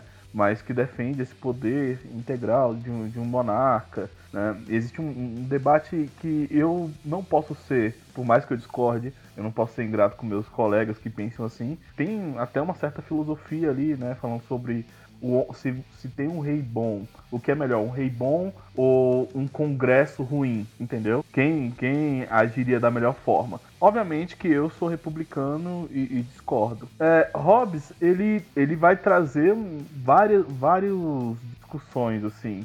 É, é um cara muito interessante para se falar. Porque Hobbes ele vai ser um dos funda- fundadores da ciência política, né? E ele tá vindo querendo dar tapa na cara de Aristóteles. pra quem não entendeu ainda, Hobbes ele escreve o, Leviatã contrapondo Aristóteles, falando assim, ó, sabe aquele, aquele bosta lá que vivia na Grécia? Então, o que ele falou tá, tá errado. Porque Aristóteles ele falava o seguinte, que é, a política é a arte da convivência. É a arte que o homem viveu para fazer acordos. E esses, esses acordos, eles são naturais de nós, né? Que é o zoon politikon. Já Hobbes olha para Aristóteles e fala: Cara, você tá errado, meu irmão, você viajou, entendeu? A política é o contrário disso. A política, o homem não foi vocacionado para política. Nós fazemos política por uma necessidade natural, que é a necessidade da fuga da barbárie, né? Pra Então, pera. numa- Será, Oi? será que. eh, Bom, eu, eu não sou profundo em Hobbes, então eu te faço a pergunta. Então, ele defendia que o líder tinha que ser criado? É isso mais ou menos a ideia dele? Já que nós não. Exatamente. É, Ah. Nossa, pro- fez a pergunta necessária aí. É, Hobbes ele não entendia que um monarca tinha que governar, simplesmente chegar e se tornar o líder de um povo. Ele entendia que o povo, entendendo a necessidade por causa do medo da morte, né? Porque o estado de barbárie, que acontece? Que muitos anarquistas defendem, né? É, quem, ganha, quem ganha é mais forte. E por mais que você tenha poderio para entrar nessa batalha, algum momento pode aparecer alguém mais forte que você. Então, por esse medo da morte, o homem foge da barbárie e consegue eleger alguém mais forte que os lobos, né? Entendendo que ele fala que o homem é o predador do próprio homem, né? O homem é o lobo do homem. Então, quem é mais forte que o lobo? É o Leviatã, o dragão. Então, nós criamos o dragão para reinar sobre os lobos. Essa é a ideia dele. Obviamente que ele foi muito criticado na época, é criticado hoje em dia. Ele era criticado na época porque é, naquela época se entendia o direito legítimo do rei, né? Que o rei ele era abençoado por Deus. E Hobbes ele era um matemático, então ele entendia que não era por causa de Deus, mas por causa de uma necessidade natural. E também é criticado hoje em dia. Mas, independente de qualquer coisa, ele que deu o pontapé para o início da República. Hum. Porque mesmo aqueles que vêm depois dele vão, vão né, tentando dar tapas argumentativos nele e acabam criando o conceito de república. É, no meu caso, eu discordo com ele só na base do instinto mesmo, sabe? Que eu não gosto de concentração de poder. Eu acho Uhum. que o poder corrompe e o poder absoluto corrompe absolutamente. Então, então você. Eu, eu não, eu simplesmente não vejo saída para as falhas humanas. Essa é, Esse é o grande problema, porque você pode criar o melhor dos reis, o mais sábio, mas o sistema moral dele ainda, ainda será falho, entende? Ele não vai conseguir seguir uma cartilha moral sem que ele nunca caia. E por causa da queda do homem, você sempre vai ter imperfeição. E diante da imperfeição, cara, você sempre vai ter a possibilidade de ter um tirano. É, para mim, esse é o maior problema de, de um reinado, né? Eu entendo para os monarquistas que estão me escutando, eu sei que vocês estão aí e já estão soltando raiva. fogo pelas ventas. Amo vocês, tá? Mas o, o grande problema de um rei, cara, é que eu entendo que existe toda uma casta ao redor dele, que o rei não reina sozinho, mas que mesmo assim é muito poder concentrado e você vai ter o problema do rei é, do rei louco versus o rei sábio, né? Você sempre vai estar jogando uma moedinha pra cima. Se cair no sábio, você terá, sei lá, alguns anos aí de sorte, mas se cair no louco, cara, você pode ter uma centena de anos de, de prejuízo, né? E, sei lá, eu, eu não gosto de jogar com a sorte quando se fala de humanos, já que são eles que vão reinar. Exatamente, é por isso que tentamos criar um sistema é, de tripartição de poder, que é Montesquieu, né? Ele vai tentar entender assim, olha, o poder é corruptível, é corruptor e corrupto. Então, por que não, faz, não utilizamos essa, é, essa ganância do próprio poder contra ele mesmo? Então você cria a tripartição de poder. Obviamente que até a tripartição de poder, às vezes, não dá muito certo, né? Sabemos disso. Mas gente- no, no Brasil a gente sabe na, na pele, né? Mas sim, é toda hora um tentando puxar o tapete do outro. Mas perceba, mesmo com tudo isso, é um sistema que se dá bem com as falhas morais humanas, né? Que a gente consegue reter um pouco dessa animalidade do homem através dessa divisão de poderes. Obviamente que Hobbes nem pensava nisso, né? Ele, ele tava pensando mais numa sociedade da época dele. Mas graças a ele que essas discussões mais pra frente vão. Tomar forma, né? Exatamente. Perfeito. Tem uma história boa de cachorro, agora que eu lembrei. Eu tava conversando com a minha mãe sobre isso ontem até. É, o meu, meu pai e minha mãe foram morar num baixo, uma Santa Quitéria aqui no, em Curitiba, perto de uma igreja, né? E aí a minha mãe tinha uma cadelinha chamada Bolinha, que era a cadelinha xodó da minha mãe. Minha mãe amava demais ela, né? E aí, beleza, né? Estavam lá, tudo certinho, né? O a cadelinha era o Guapeca também, trazida ela, se não me engano, ela até era filha dessa cachorra do, do, do caboclo que eu contei pra vocês. E, bom, aí um dia lá na sala da, de casa apareceu um cachorro linguiça daquele, sabe, bacezão. Uhum, uhum. Então, só Sim. que era, só que era um bacê parrudo mesmo, cara, um bacê preto, grande, gigante assim, né? E ele tava dentro de casa, né? Cara, a perna do bacê, quando o bicho tá, tá em forma mesmo, é, é troncuda, cara. É troncudão. O bicho tem, tem umas perninhas assim que é pequena, mas é toda, sabe? Exatamente. Trincadaço, bicho grandão. E aí meu pai, e meu pai foi querer, pô, cachorro aqui em casa, vou espantar esse cachorro. Cara, foi mexendo, e ele tava em cima da bolinha, né? Porque ele tava, tava no cio. E ele sentiu o cheiro lá de fora, pra você ver que desgraçado. E meu pai foi pegar, cara, e o Bacê deu umas rosnadas pro meu pai, e meu pai já ficou com cagaço. Aí ele falou, ah, não, deixa ele aí, deixa ele aí, né? O Bacê ficou uns, uns dois dias lá em casa, tá ligado? Cruzando com a bolinha. É. E o Bacê era do, era do padre, cara. Tinha fugido da, do- da paróquia, era o, era o cachorro do padre. Caraca, excomungado. É. E fez um filhote dela, cara. E a gente, e depois a gente tem que doar o filhote. Tem foto minha com o filhotinho. Foi um filhotinho lindo que nasceu, cara. E meu pai com cagaço. Meu pai foi lá, sai daqui, cachorro, cachorro. Daí ele, ah, tá, fica aí.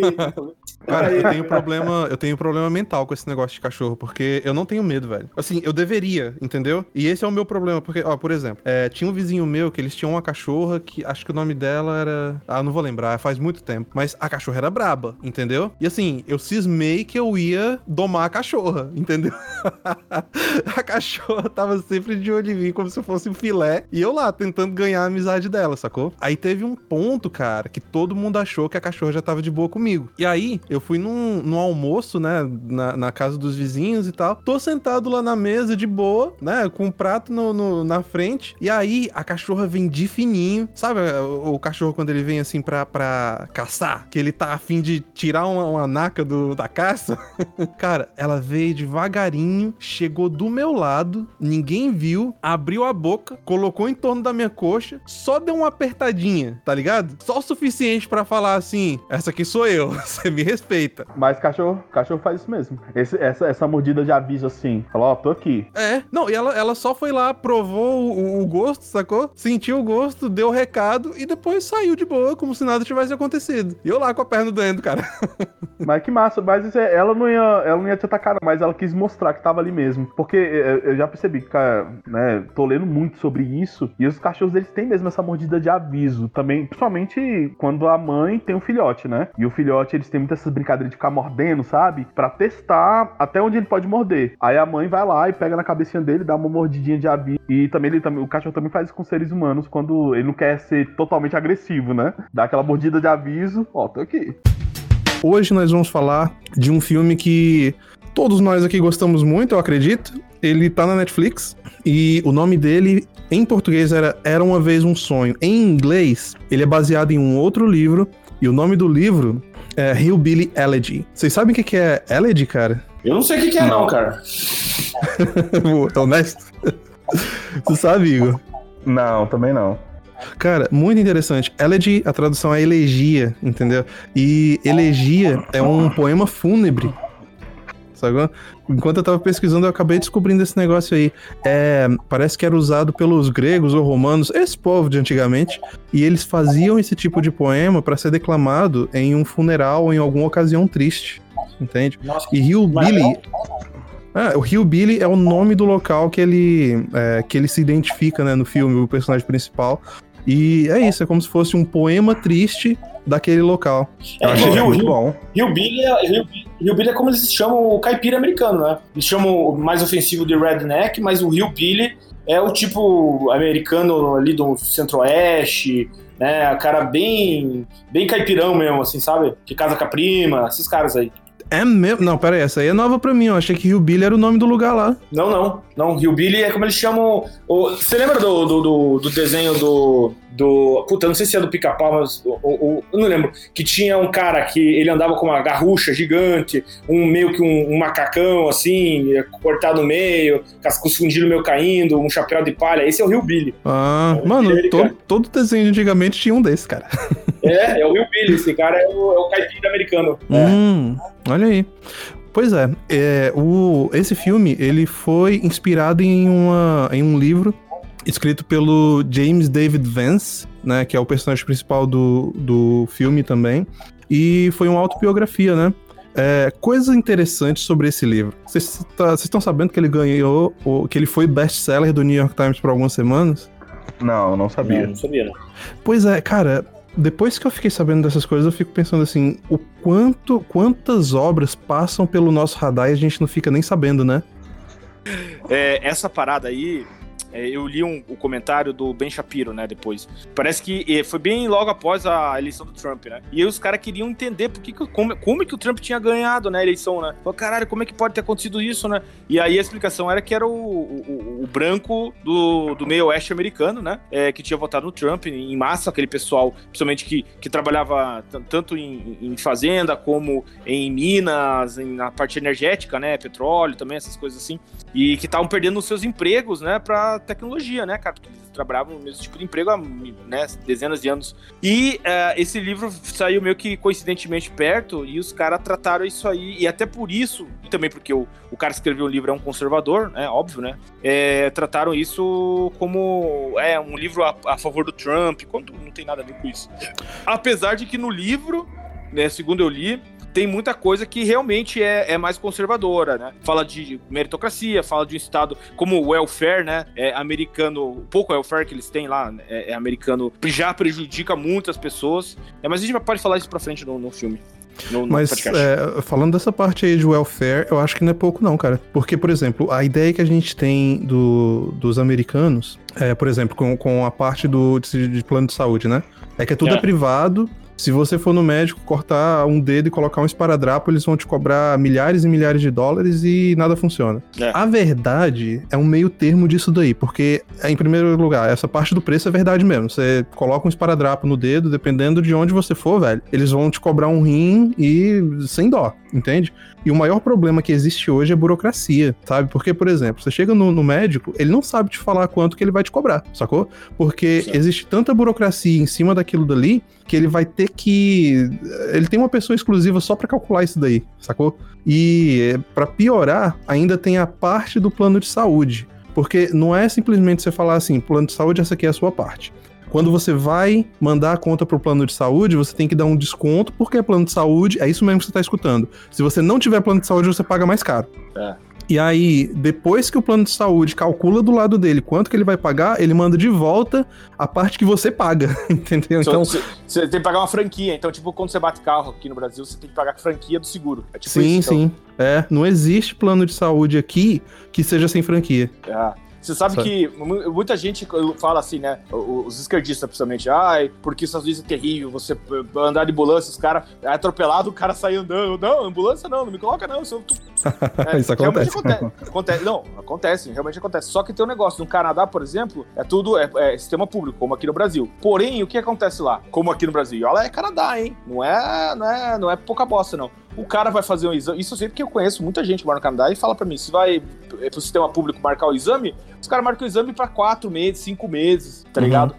Aí você tá fudido, né, cara? Aí você- é melhor você ter um plano privado. O, o problema é que no Canadá você nem pode ter plano privado por, causa de uma lei lá. Então você tá preso no- na, na merda do sistema público. Aqui no Brasil, pelo menos, você tem um plano privado. Então, na, na somatória, talvez, né, dependendo da situação, é melhor até o sistema público, o sistema de saúde aqui no Brasil, onde, por exemplo, se você pode ir pro, pro privado e esperar um pouco menos, porque você sempre vai esperar, né? É, do que você no Canadá que não pode ter sistema privado e você tá preso ao Estado, né? Nos Estados Unidos, não. Nos Estados Unidos é tudo privado, tem algumas coisas públicas, obviamente, né? Não é assim também, como você falou, mas você não. Você precisa fazer um tratamento de câncer ou, ou- ou fazer o exame, se você pagar, você faz na hora, tá ligado? É Mas, aí. Mafinha, deixa eu te dar aí o outro lado da moeda, porque esse é o lado que ninguém fala.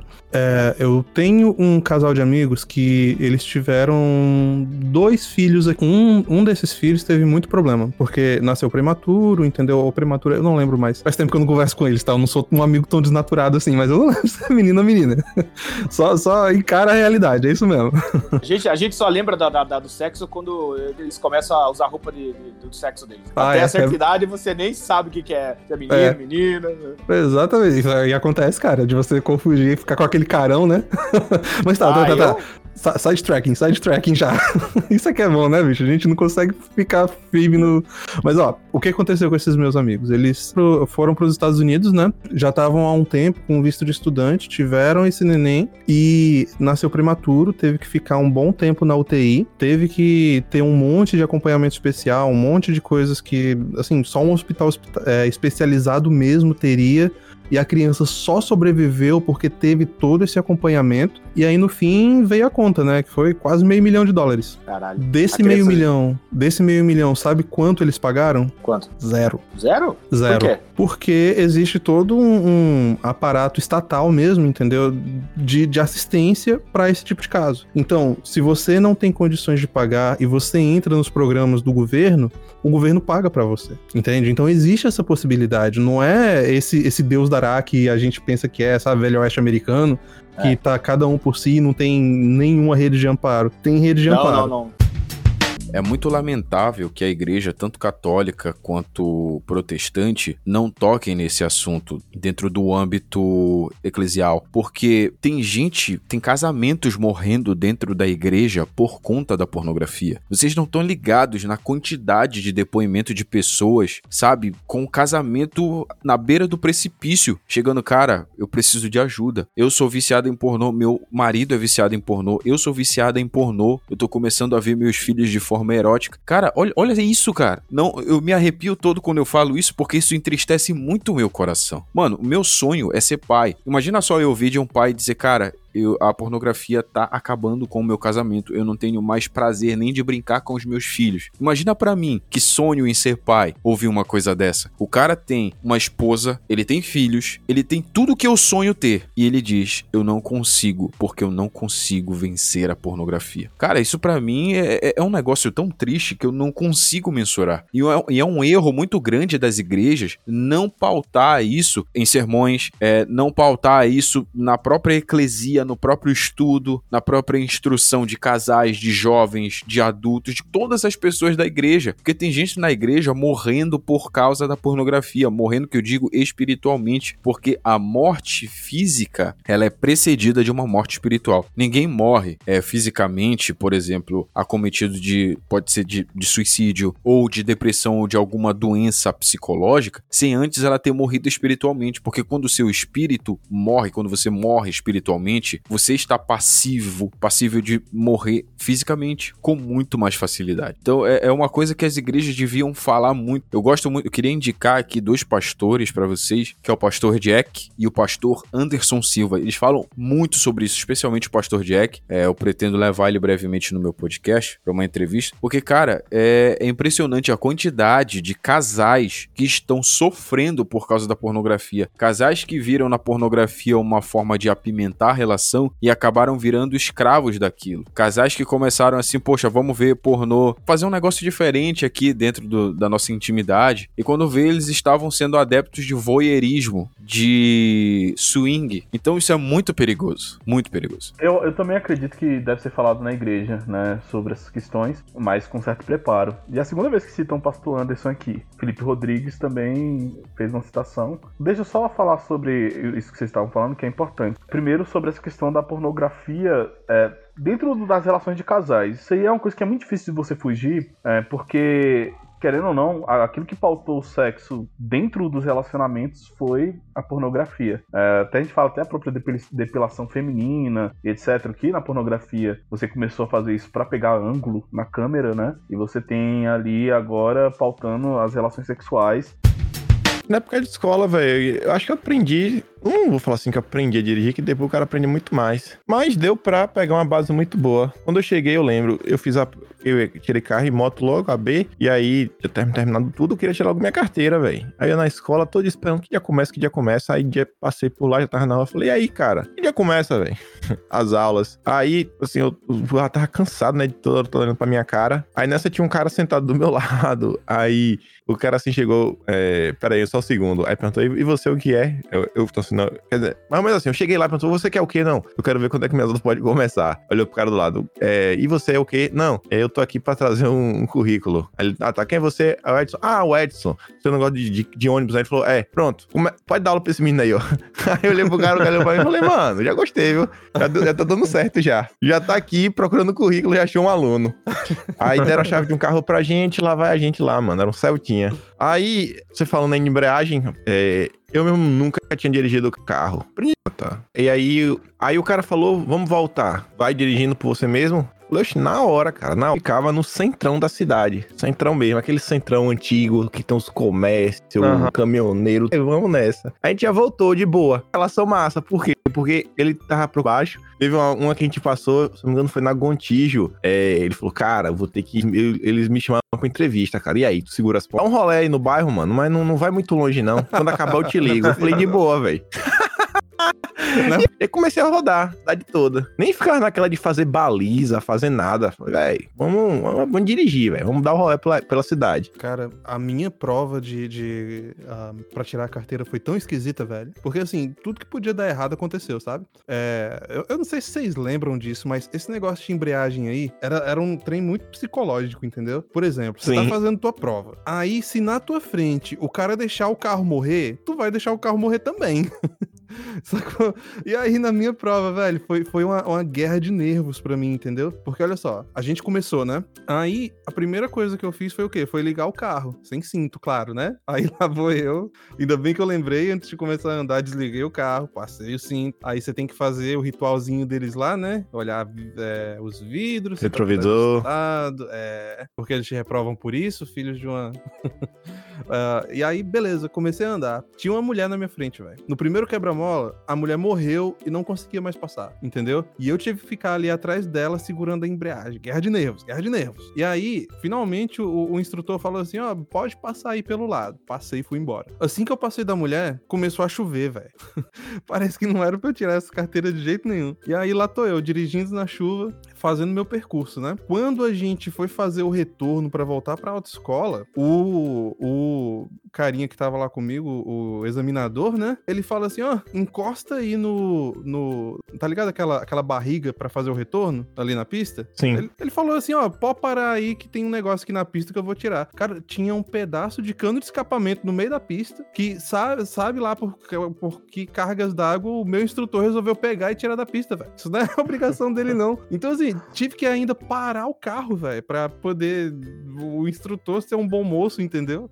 É chuva, é a mulher que não saía do lugar, é cano de escapamento no meio da pista, velho. Não sei nem como é que eu tirei essa carteira. Cara, É é, assim, história, é, história de prova, assim. A única coisa que eu lembro da minha prova é que tinha, sempre tem uma senhorinha, velho, sabe? E eu fico com dó, saca? Mas sempre tem uma senhorinha fazendo alguma barbeiragem. E eu lembro que era aquela a última parte da prova que você tinha que fazer esta- estacionar, né? De, Uhum. é, com a traseira do, do carro. Aí a mulher estacionando, né? Foi de pouquinho em pouquinho, pouquinho em pouquinho. O carro já tava certo, tava alinhado, tudo certo, cara. Era só ir um pouquinho mais pra trás. Do nada, essa mulher apertou o acelerador, pulou o meu fio e bateu na grade. Assim, meu Deus do céu, velho. Quando a gente vai transportar para os anos 90 e depois para os anos 2000, a música brasileira meio que ela some do cenário mundial. Mas antes o samba, ele ultrapassava barreiras, né? O Mussum, é, como tem outros também, nos anos 70, é, viajou o mundo com originais do samba. Era muito talentoso. Foi. O cara já era famoso e olha só, o cara nasceu na favela, velho. Exatamente. Se, for- se formou como engenheiro também. É, é. Pô, a história de vida dele é muito interessante. Ele, inclusive, ele é, focou muito nos estudos. Assim que ele aprendeu a ler, ele ensinou a mãe dele, né? Que era doméstica e não sabia ler, cara. Sim. E, e eu acho legal que ele traz essa, cara- essa característica do, do carioca, né? Aquele que sabe ali se, se, se mexer e, e resolver a situação. Tem, tem isso na fala dele, é, é muito legal. Inclusive, os Trapalhões eram um grupo bem diverso, né? Era um do Ceará, um do Rio e aquela mistura. Deixa eu fazer um complemento aí na tua fala. Cara, você falou que ele era. é, tinha um jogo de cintura bom, sabia se livrar dos assuntos, mas você sabe por que, que o apelido dele era Mussum? Não, não sei. Olha só, o cara, quem deu esse apelido pra ele foi o Grande Otelo. O Grande Otelo dizia que ele era liso igual o peixe, Mussum. Olha aí, cara, eu não, eu não sabia disso aí, tá vendo? Que é uma característica do cara que dá pra perceber. E é engraçado como ainda hoje talvez ele é o que tenha mais influência que paira ainda pela, pela sociedade, porque o Didi desapareceu, né? Mas assim, o Mussum, ele tem a cerveja dele, né? Eu tava vendo um dia desses um, um comediante stand-up, obviamente que foi feito pela família dele depois, né? Um comediante stand-up fazendo show, bebendo a, a, a cerveja do cara. Aí alguns programas de televisões, ah, alguém puxando esse aquelas falas dele, né? Que ele sempre puxava no final, Cacildes. É o E-. e reverberou, né, essa, essa influência da, da comédia do cara. Ah, meu amigo, mas o Mussum era demais. O personagem era demais e o, e o intérprete ali também era demais. Foi uma, uma- uma- um casamento entre os, os dois ali, entendeu? O personagem e o cara que ficou bom demais, velho. E tem umas cenas memoráveis. Porque assim, pra começo de conversa, Trapalhões começou em 66 na TV Excelsior. E ficou no ar aí por mais de 30 anos. Então, vocês podem imaginar o tipo de piada que tinha, velho. Não respeitava ninguém, não. Era porrada pra todo lado.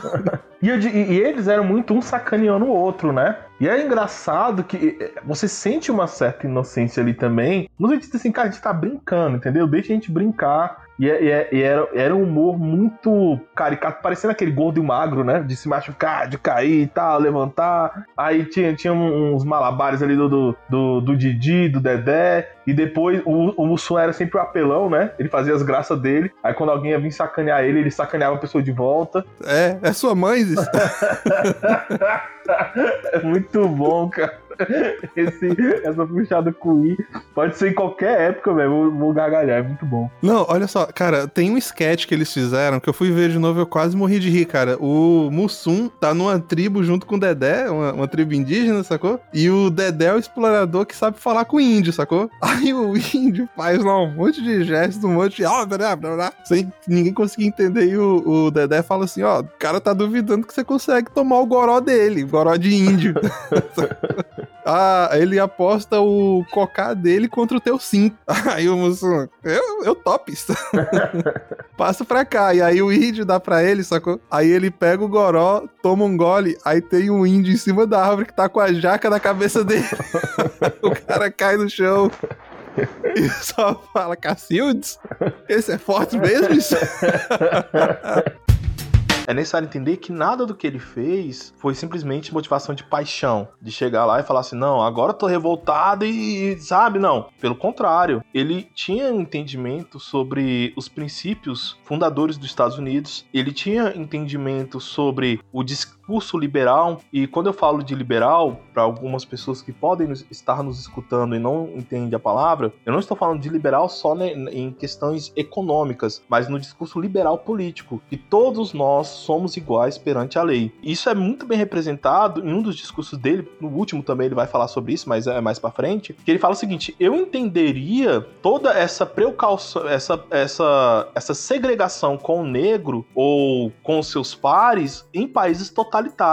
Eu não consigo digerir acontecer isso na América. Então, Dr. King, ele tinha essa noção, por isso que ele seguia uma certa política dos moderados. Ele tinha essa noção que essa contradição, ela já era hegemônica no, no pensamento social. As pessoas já entendiam que aquilo era errado, pelo menos a maioria. Então, em vez de sair quebrando tudo, ele falou assim: não, a gente vai fazer o exercício da democracia. Obviamente que ele tinha ali uma, a sua referência em Gandhi também, mas vou fazer o exercício da democracia simplesmente para alertar que aqui não está acontecendo a democracia. Ou pelo menos existe uma falha democrática é, em comparação com o espírito republicano dos Estados Unidos. E é interessante que ele baseia uma parte da retórica dele em uma viagem que ele fez pro norte, né? Porque, veja só, a história do estado da Guerra Civil Americana era norte contra sul. O sul dos democratas era racista e a economia era totalmente dependente da escravidão. Então não era só uma, uma questão ideológica, na verdade, eu acho que era uma questão econômica que fazia você sustentar a tua ideologia. Sim, É, é tipo, se eu tô ganhando aqui, por que, que eu vou mudar, né? exatamente. E aí você tem que. é, Cara, esse é, é aí que aparece lance a elástica mental, né? Porque se você tem algo a ganhar daquilo dali, então você vai fazer a elástica que for pra você con- continuar se, é, se beneficiando da situação. Já no norte, o norte era abolici- abolicionista e foi é, e foram eles que ganharam a guerra civil. Quando ele viajou pro norte, ele via um norte totalmente dessegregado, né? E ele voltava pro sul e ele voltava a ver tudo aquilo segregado de novo. Esse foi a uma da- das das partes que moldou o discurso dele, ele percebeu que, como o que sustenta os valores basilares da América é aquilo lá, a gente tem que transformar isso aqui em algo mais parecido com aquilo lá. E é, é- é engraçado, cara, que ainda décadas depois dessa decisão da Suprema Corte que a gente discutiu no, no tópico anterior, Brown versus Board of Education, no discurso mais famoso dele, I Have a Dream, ele cita o estado do Alabama, né? Ele cita o estado do Alabama porque o governador do Alabama daquela época, ele continuava a não seguir a decisão da Suprema Corte,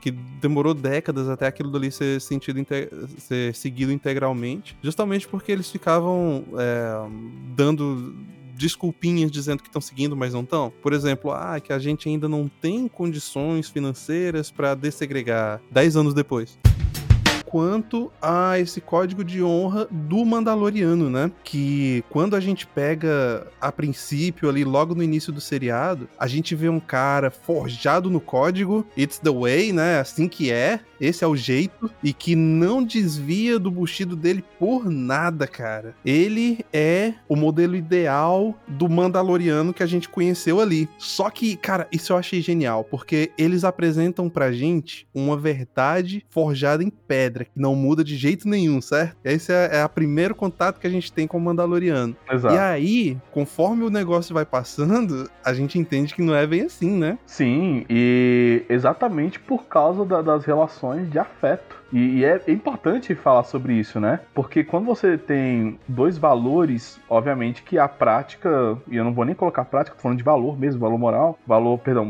valor moral não, valor, valor ético, e quando esses dois valores éticos eles são jogados na sua frente, é o momento de você rever a sua prática, né? Eu acredito que foi essa questão que aconteceu com ele. Ele tinha os valores dele como um guerreiro manda- mandaloriano, né? Seguindo ali o credo, e ao mesmo tempo ele tinha essa questão da proteção, do cuidado, é, é, como outro tipo de valor, né? Pra conseguir seguir um, você ia ter que recusar o outro. E eu acredito que nesse momento ele vai pra seguir naquilo que ele acredita que é tem mais valor entre os valores éticos que ele coloca em disputa. Cara, eu acho que essa, essa foi a parte mais genial do, do seriado e onde eles conseguiram brilhar de verdade, que foi o quê? Foi fazer uma construção de personagem decente, entende? Porque assim, o que, que é construção de personagem quando a gente vê um filme, uma história, alguma coisa assim? É você ser apresentado pra um personagem que é X, ele vai pra uma jornada e ao fim da jornada ele se torna Y, entendeu? Ele acrescenta alguma coisa, a jornada que ele fez serve pra moldar o próprio caráter, moldar a própria existência do fulano, entendeu? E assim, o, o mais interessante desse tipo de jornada é que a jornada tem que falar com a audiência, sabe? Ela tem que. o-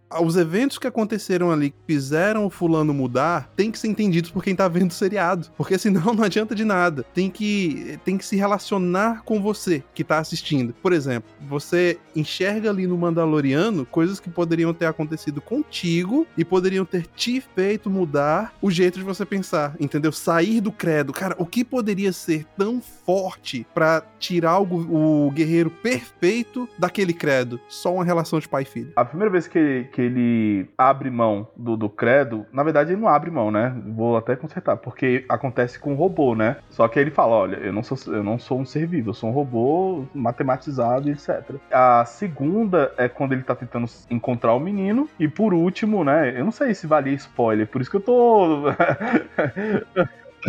eu tô pisando aqui em ovos. Na, quem chegou até aqui, deixa só eu falar pra deixar bem claro, então. Vai ser spoiler nas suas orelhas até elas caírem. Mas eu acho a cena mais bonita onde eu suei pelos olhos é aquele final ali, cara. Aquele final, aquele final é incrível demais, né? Porque a, o, a criança que tava com ele, a todo momento queria reconhecer quem era ele, né? Aí ele ia comer, ele botava comida por debaixo do, do capacete. É até engraçado. Aquela, aquela, aquele, quando o cara consegue, o, o diretor consegue colocar humor é, é, sem falar nada, né, velho? Eu ria demais com, com, com aquele menino quando ele ia comer lá os ovos da, do sapo lá da sapa, sei lá. Toda hora pegava um, né? Era muito bom, mano. E do nada bicho aparecia com outro ovinho aqui. E aquilo o tesouro sagrado pra, pra, pra espécie lá deles e tal. E o bicho tava nem aí, só pegava um aqui, ó, já era. Cara, e foi tão inesperado. Assim, inesperado que eu falo o seguinte: um do. A gente já falou isso aqui várias vezes, mas uma das dos requisitos pra algo ser engraçado é ser inesperado, né? Eles conseguiram fazer a mesma piada umas três vezes e eu me surpreendi em todas, cara. Toda vez eles colocavam um pouquinho mais de peso nos ovos, entendeu? Primeiro eles falavam, não, é só uns ovos aí. Depois eles falavam, não, são os ovos e é o último exemplar da espécie. Você, não, beleza, agora não vai ter mais comida de ovo, né? E aí na cena seguinte, E sobre essa questão da vida real, é porque lembrou muito meu cachorro, cara. Eu comprei um novo cachorro, outro, um American Bully, e, e, e eu, assim, eu, eu tento cuidar muito sobre a educação do cachorro, sabe? Aí eu falo assim, ó, não, não mexe aí, tal, tal. Ele, eu mostro pra ele o objeto que eu não quero que ele mexa e tal. E toda vez que eu viro as costas, tá o bichinho lá mexendo de novo. Aí quando ele vê que eu vejo, o bicho sai correndo e entra debaixo da mesa, entendeu? E se esconde num lugar onde só ele consegue. E essa parte me lembrava muito, né? Que toda hora quando o, o Mandaloriano não tava olhando, ia lá e pegava o, o bichinho.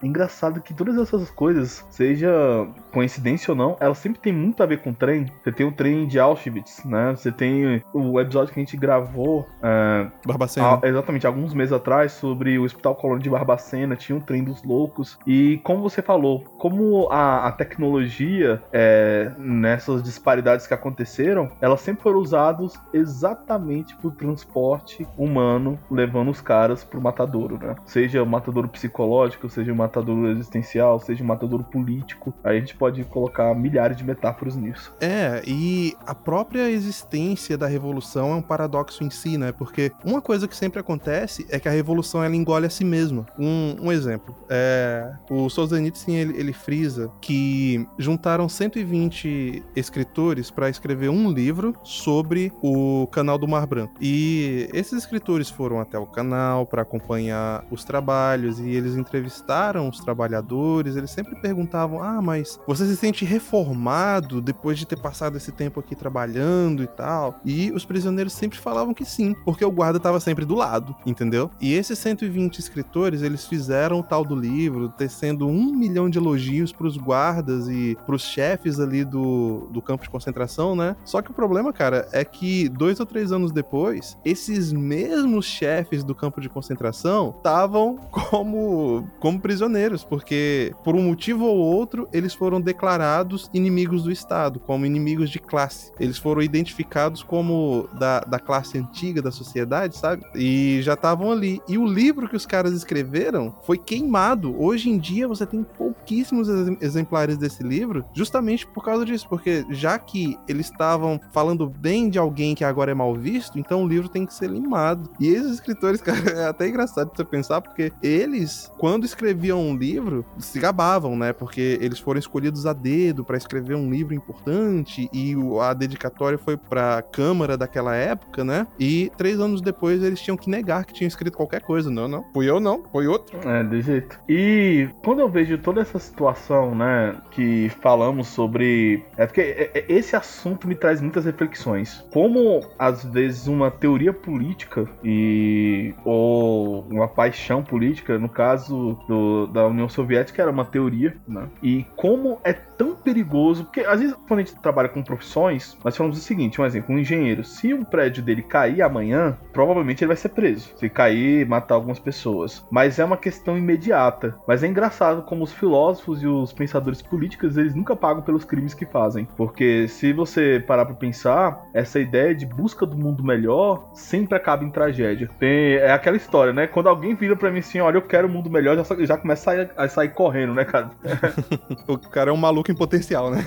Não, é a questão que todo mundo quer é, as coisas que as coisas melhorem, todo mundo quer sim um mundo melhor. Mas quando você planeja isso e toma isso como ação, você tá nada mais fazendo uma representação do seu eu. E o problema é que às vezes você pode estar totalmente errado, colega. E geralmente tá. E geralmente tá. E quando você sai nessa busca de um mundo melhor, você leva uma galera com você que às vezes pode acabar em quê? Genocídio. Porque todos os grandes ditadores eles queriam um, um mundo melhor. E todos acabaram de genocídio. Igor, eu faço um parêntese aqui, cara, que eu.